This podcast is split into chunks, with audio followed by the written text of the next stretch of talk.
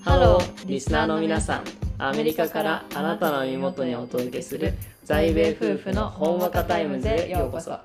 アメリカ在住の会計主婦、私、真央と、妻の翼です。私たちのポッドキャストでは夫婦として英語学習者としてまた会計プロフェッショナルとしてのさまざまな視点から日々の出来事や悩み時事問題についてリスナーの皆様と共有する時間と空間をお送りいたします時には厳しい話題もありますが、そんな時でもほんわかとした雰囲気で皆さんに寄り添えるよう心がけています。皆さんが私たちと一緒に笑い、学び、考える時間となれば幸いです。それでは早速今日の在米夫婦のほんわかタイムズを始めていきましょうリラックスしてお楽しみください Let's get started.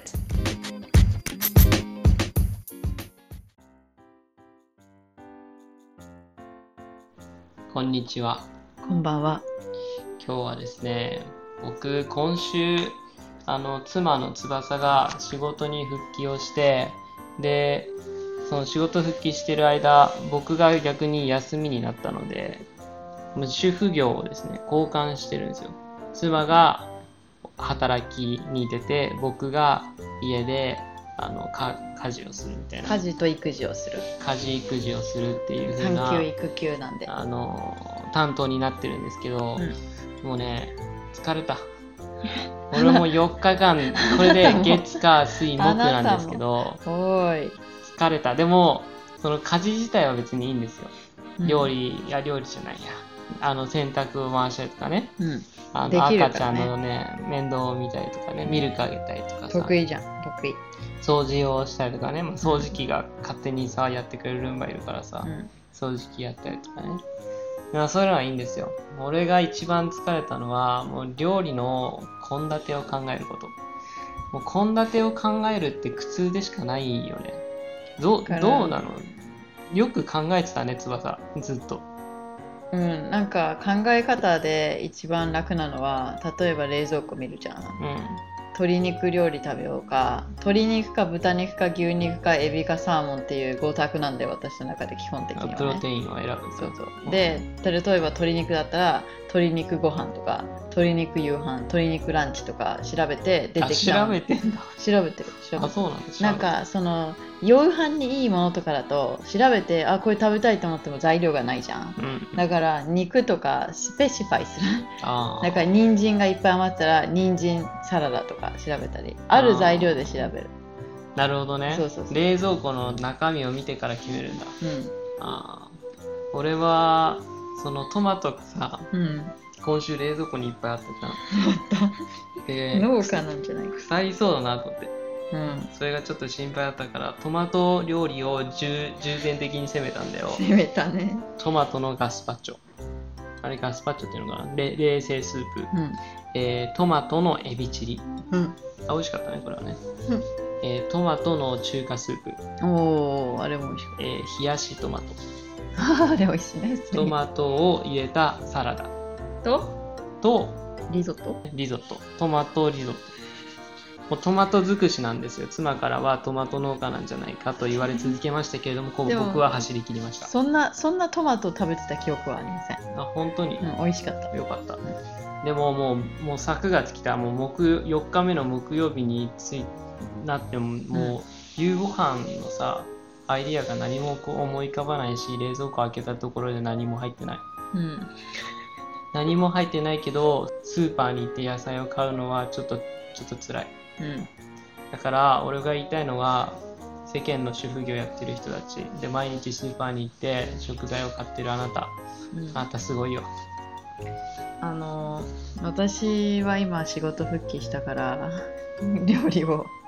考えるってういう楽しみの方が良かったなって思うんだけどんうんうんで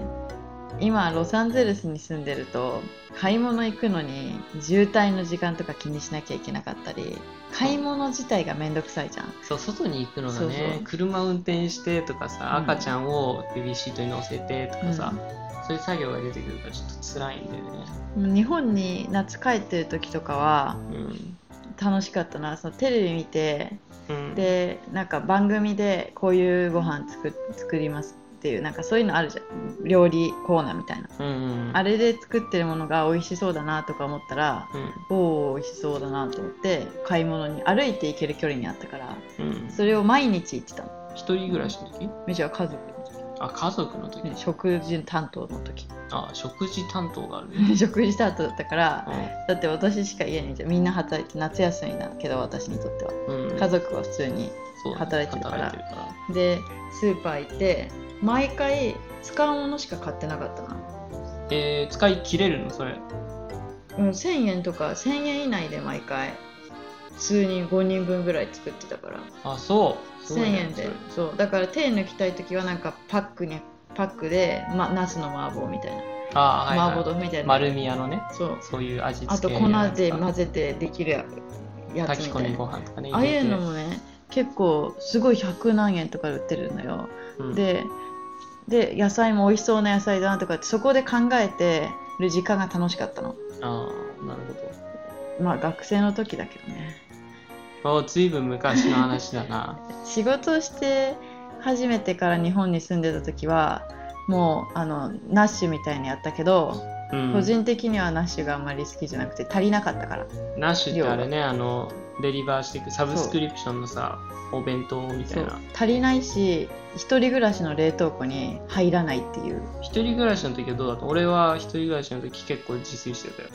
でもあーしょおメニューは毎日一緒みたいなあー飽きるよね、あーステーキとうん、玉ねぎ炒めたのと米あとは味噌汁みたいな、それが週3連続とかさそんな感じで食ってた、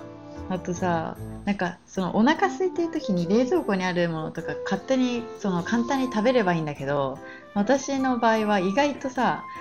こだわりが強いんだよね多分美味しいものを食べたいから自分でお腹空いたらお腹空いてるんだけどちゃんとして作りたいんだよだからおうん腹空いて今すぐ食べたいのに急にチキン南蛮とか作るじゃんでもすごいスピードで作るじゃん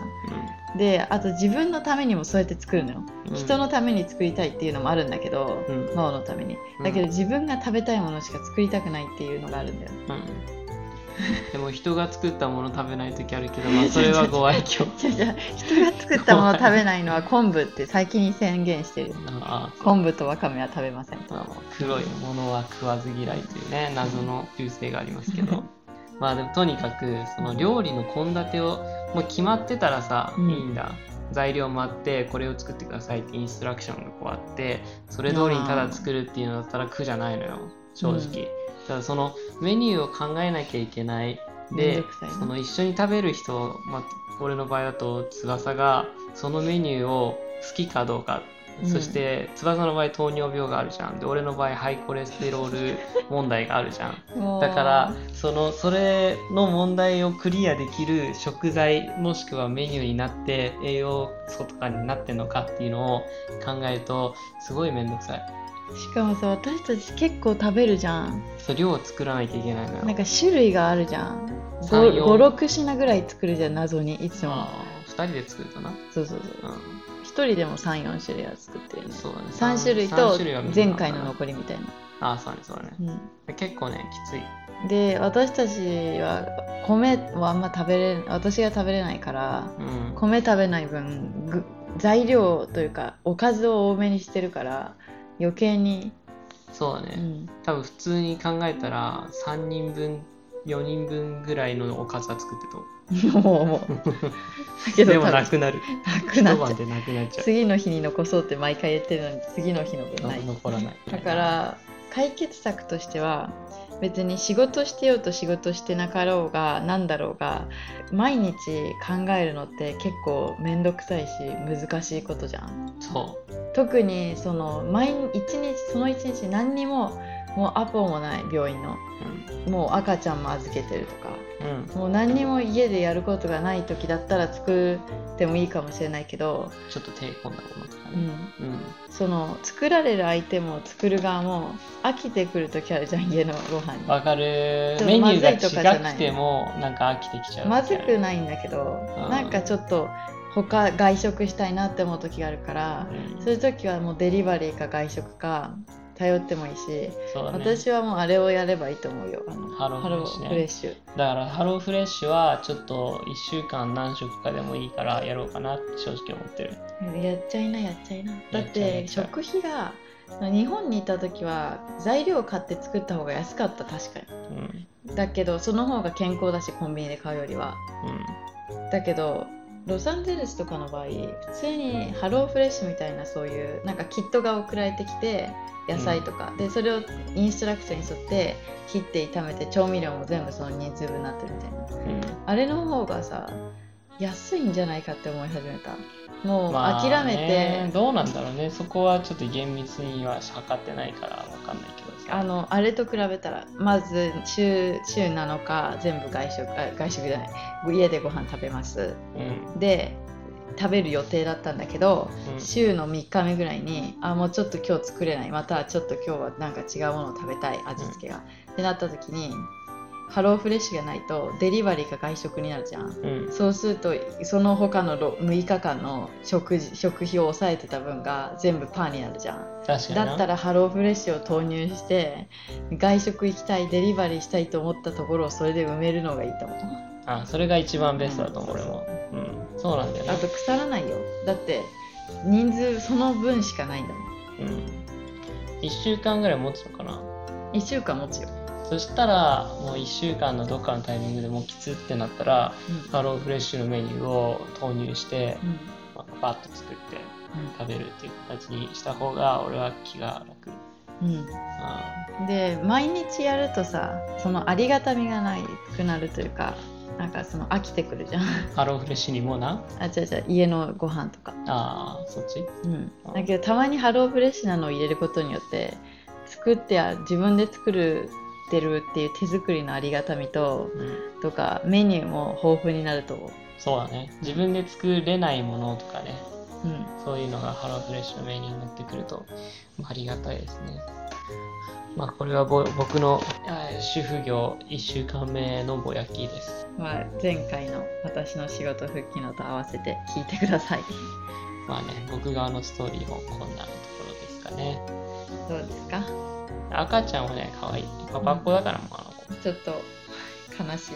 ぎるのでもうね可愛い可愛いよね可愛い生まれた生まれた前時から可は可愛い愛いけど最近特に可愛いなんか自分のこと好いてもらってるっていうのがあるそうそうで私は別に悲しいって思うけどうおおお母さんのこと嫌いになるわけないじゃんんうんそうだねだってずっとお腹にいておかんはおさかんだもかうらなつながってるんじゃんうんボンデットウィアウそうィだアなボンデットだけど父ちゃんっていうのはさ、うん一緒にいてあげないだからこのいかに時間を過ごすかっていうところにかかってねそれではもしハローフレッシュを買い始めたらまたそれについて話したいと思いますそうだねハローフレッシュについても話しますそれではまた、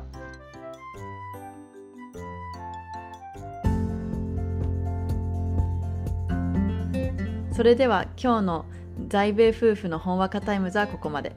私たちの話が皆さんの日常に少しでも彩りを加えられたら幸いです次回もぜひお楽しみに